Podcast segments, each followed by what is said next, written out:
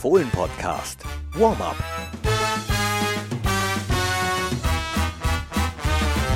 Hi und hallo, herzlich willkommen zum Fohlen-Podcast. Hier ist zum vorletzten Mal in dieser Saison das Warm-up mit unserem Pressesprecher Lübo Popkin. Hi.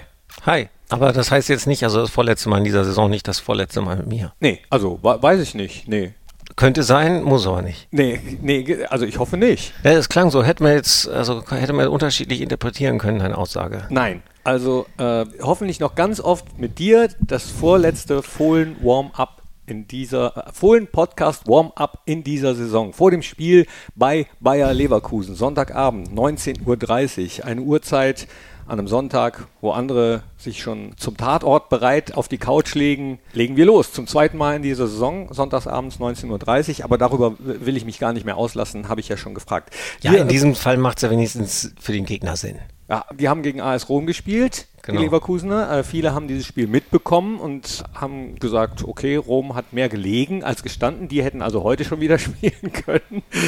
Wir blicken auf das Spiel. Also ja. es war äh, medial eine turbulente Woche. Im Borussia Park ist äh, weitergearbeitet worden, trainiert worden. Eben gab es die Pressekonferenz und da war der volle Fokus auf das Spiel bei Bayer Leverkusen. Wäre auch schade und traurig, wenn er irgendwo anders wäre, der Fokus. Wenn ich jetzt auf die Statistik gucke, und das mache ich ja ganz gerne manchmal, in diesem Fall eher nicht. ich sehe dich auch manchmal schon in unserem Team Datenanalyse, Knippi, weil du ja so, weil du so ein Statistikfan bist. Ne, bin ich ja eigentlich Ach gar so, nicht, eigentlich aber gar für nicht. das Fohlen-Podcast Warm-Up schaue ich mir es immer an, weil eigentlich bin ich in Statistik echt schlecht und ich gebe auch nicht so viel auf Statistiken, aber hin und wieder sind sie dann doch ganz interessant. Mhm. Und die hier, auf die habe ich nicht so gern geguckt, weil ich gesehen habe, dass wir das letzte Mal gegen und bei Bayer Leverkusen gewonnen haben, 2019, vor vier Jahren. Deckt sich mit meinen Erinnerungen. Zwischendurch waren auch nicht so viele Unentschieden dabei. Nee, es war ist komisch. Also war so eine Zeit, äh, da haben wir, weiß ich nicht, ob das, äh, ob deine Statistiken so weit gehen, hatten eine Phase, da haben wir sehr, sehr gut in Leverkusen mhm. äh, gepunktet. Äh, leider war das zuletzt eher nicht der Fall.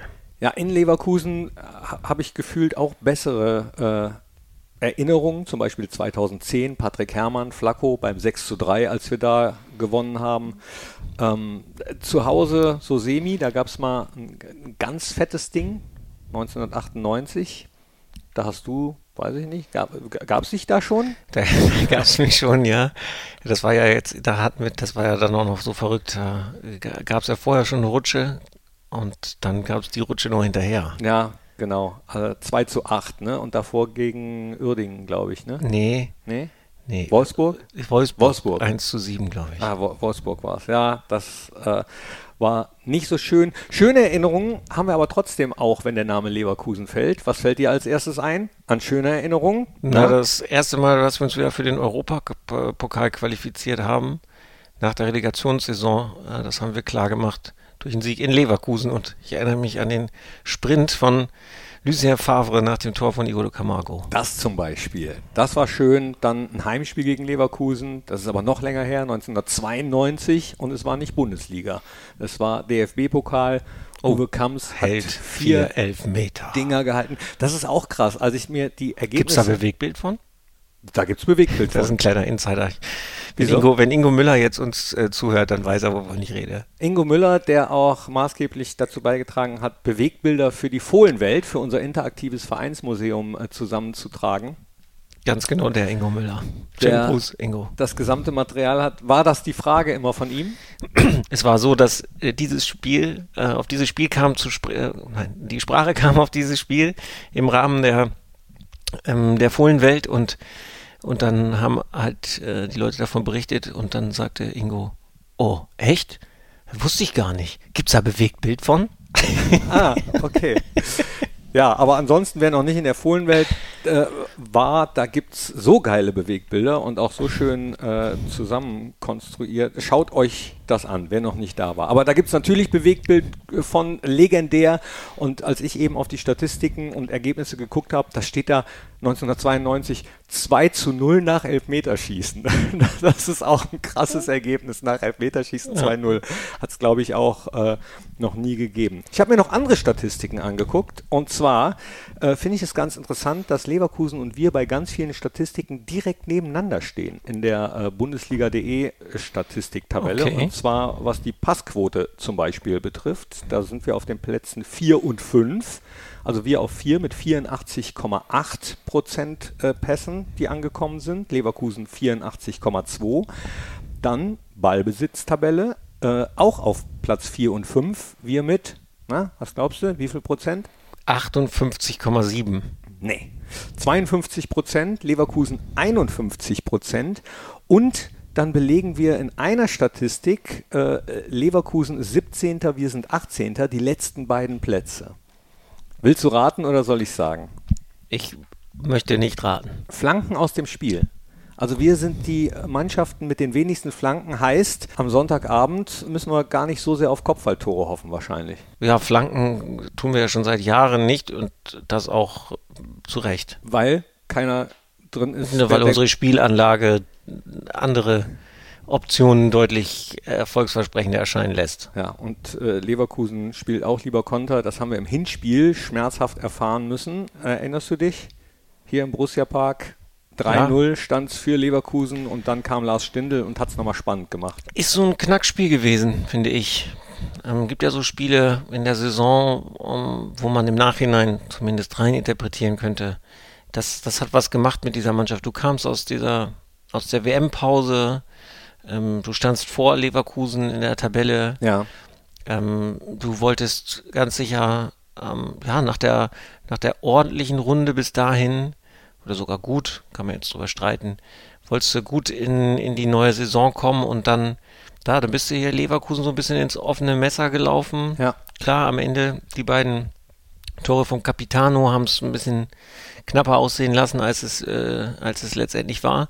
Ja, und dann bist du nach Augsburg und hast gefühlt deine schlechteste Saisonleistung bis dato ähm, abgeliefert.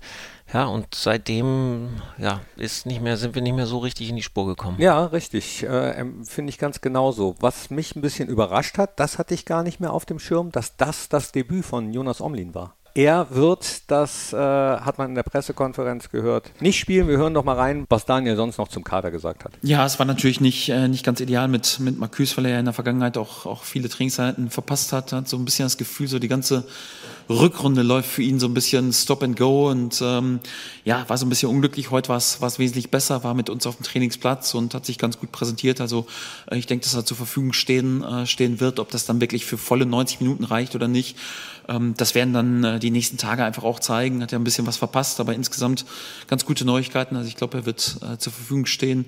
Gut, Rami Benzabini ist, äh, ist gelb gesperrt, das, äh, das müssen wir so akzeptieren. Und ja, ist auch definitiv Fakt, dass Jonas Omlin äh, definitiv ausfallen wird, wird das, äh, das Spiel leider auch verpassen. Ähm, ja, haben noch Hoffnung, dass er dann vielleicht im letzten Saisonspiel zur Verfügung steht, aber äh, das Spiel wird er dann äh, leider auch verpassen. Ja, lassen wir uns überraschen, ob Tikus äh, wird spielen können und wie lange. Ja, ich wollte gerade sagen, also ich glaube, dass er spielen kann, ist, steht außer Frage. Er war in Dortmund schon auf der Bank.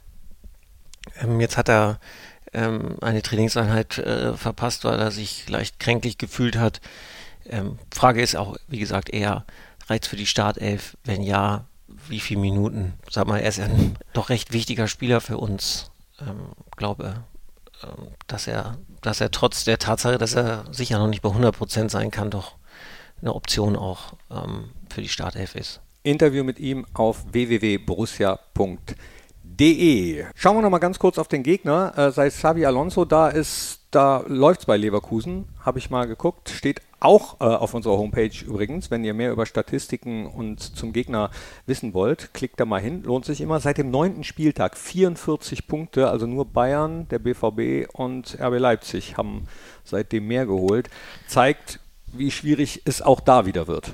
Ja, also kann ja jetzt auch nicht überraschen, dass Leverkusen mit der Qualität, die sie im Kader haben, in der Lage dazu ist, sehr viele Punkte in der Bundesliga zu holen. Ich finde es eigentlich merkwürdiger, dass sie bis zum neunten Spieltag so wenige geholt haben. Ja. Aber trotzdem, klar, ähm, kann man Xavi Alonso gratulieren äh, zu dieser Statistik. Jetzt sind sie wettbewerbsübergreifend seit fünf Spielen sieglos. Also das Spiel äh, gegen AS Rom eingerechnet.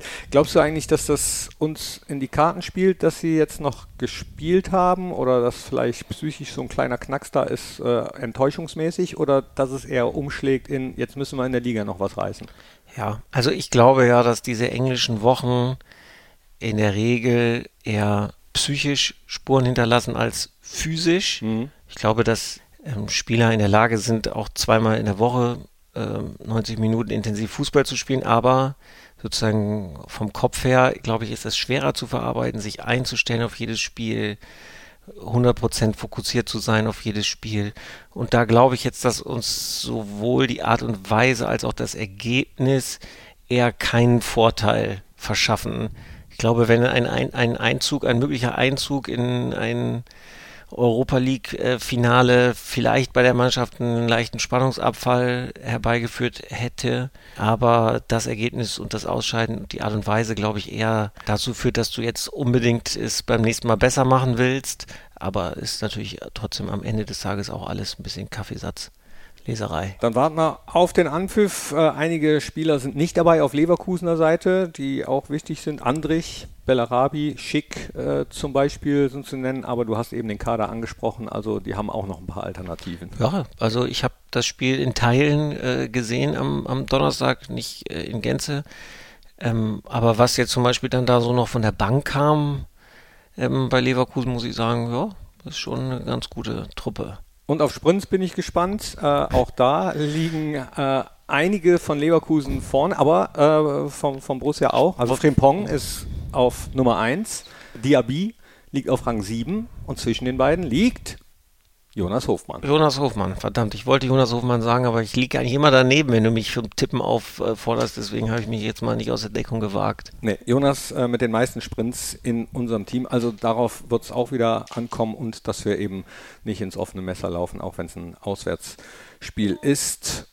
Deswegen freue ich mich auf das Spiel. 19.30 Uhr geht's los. Fohlenradio ist äh, wieder am Start. Wir übertragen live. Und jetzt nur noch ein ganz schneller Blick auf unsere anderen Mannschaften. Da können wir schon mal einen Blick in die Zukunft werfen. Äh, Finde ich gut. Wir starten mit der U17. Ja, Pokalsieger. Schön. Ja. Freut mich für die Jungs. Absolut. Ist immer ein, ein, ein schöner, schönes Erlebnis, ein schöner Titel und äh, ja, ähm, Ansporn ähm, es weiterhin gut zu machen. Ja, haben den Niederrhein-Pokal gewonnen, äh, müssen jetzt aber trotzdem nochmal ein Saisonspiel absolvieren, obwohl Sascha Eikel gerne die Saison mit diesem Titelgewinn abgeschlossen hätte. Äh, er wird ja zum letzten Mal als Trainer der U17 an der Linie stehen und wechselt dann als sportlicher Leiter äh, für die U17 und U23, also nicht als Trainer, sondern sportlicher Leiter, um dann auch Trainer zu entwickeln für Borussias Jugend. Also Sonntag 11 Uhr für unsere U17 geht es weiter bei Dynamo Dresden. Drücken wir die Daumen genauso wie für unsere U19, die im Moment erster ist in der Sonderspielrunde des DFB, die müssen auch nochmal ran. Ja, das ist ja eine äh, interessante Konstellation. Ich habe bis heute nicht ganz begriffen, wieso man nicht zum jetzigen Zeitpunkt schon wieder eine richtige Bundesliga-Saison mit Hin- und Rückrunde hat spielen können, aber so hat man eine Möglichkeit gefunden, den Jungs äh, auf hohem Niveau Spielpraxis zu geben und ähm, wir sehen, äh, die Jungs nehmen das gut an. Sonntag 14.30 Uhr beim VfL Wolfsburg wollen auch äh, diesen ersten Platz, den sie jetzt innehaben, auf jeden Fall beibehalten. Und dann äh, blicken wir schon mal ein bisschen noch weiter in die Zukunft. Äh, 11.06. Da wird es nämlich äh, das erste Relegationsspiel geben für die zweite Bundesliga für unsere Frauen, die jetzt auch, ich glaube, seit neun Spielen schon äh, ungeschlagen sind, wirklich äh, tolle, tolle Leistungen hingelegt haben und das absolut verdient haben, diese Relegationsspiele hoffentlich dann erfolgreich zu bestreiten. Genau, da muss man aber gar nicht so weit in die äh, Zukunft gucken, weil jetzt am Sonntag um 15 Uhr spielen unsere Frauen bei der Sporo Köln ihr letztes äh, Meisterschaftsspiel und äh, können mit einem Sieg auch äh, die Meisterschaft entsprechend klar machen. Ähm, weil am letzten Spieltag äh, haben sie ähm, spielfrei und einen Sieg am Sonntag in Köln und die Mädels sind Regionalligameister. Das wäre schön. Ja. Auch da drücken wir die Daumen, dass das äh, gut wird. Vielleicht wird es ja ein wunderschönes Borussia-Wochenende. Würde ich mich sehr, sehr freuen. Ja, das wäre doch was. Ich sage ole ole, danke fürs Reinklicken. Abonniert den Podcast gerne, erzählt's weiter, dann verpasst ihr keine Folge mehr, auch äh, von den anderen Formaten, die es gibt. Zum Beispiel das Histörchen, äh, was ja heute rausgekommen ist, heute Nein. am Freitag. Doch, da hat Matti Rech mir auch eine Geschichte aus der Geschichte von Borussia Mönchengladbach erzählt, die ich nicht kannte. Ich wusste es einfach nicht, obwohl ich relativ viel über Borussia weiß. stimmt. Bil- bilde ich, bilde mich ich mir ein. Und das ist eine sehr, sehr schöne Geschichte, weil Matti auch äh, Hennes Weißweiler sehr schön nachmachen kann. Oh, Matti kann ja viele berühmte Persönlichkeiten gut nachmachen. Also dann werde ich mir das auf jeden Fall auch mal anschauen. Ja, also klickt doch da mal rein Anhören. oder äh, in die einzelnen Talks. Äh, der letzte war mit Oliver Neuville. Und Dankeschön, das letzte Wort gehört dir. Ich, äh, ich wünsche den Frauen die Meisterschaft. Das war der Fohlen-Podcast. Jetzt abonnieren und keine Ausgabe mehr verpassen. Fohlen-Podcast für euch, mit euch. Wir sind die Fohlen. Wir sind Borussia Mönchengladbach.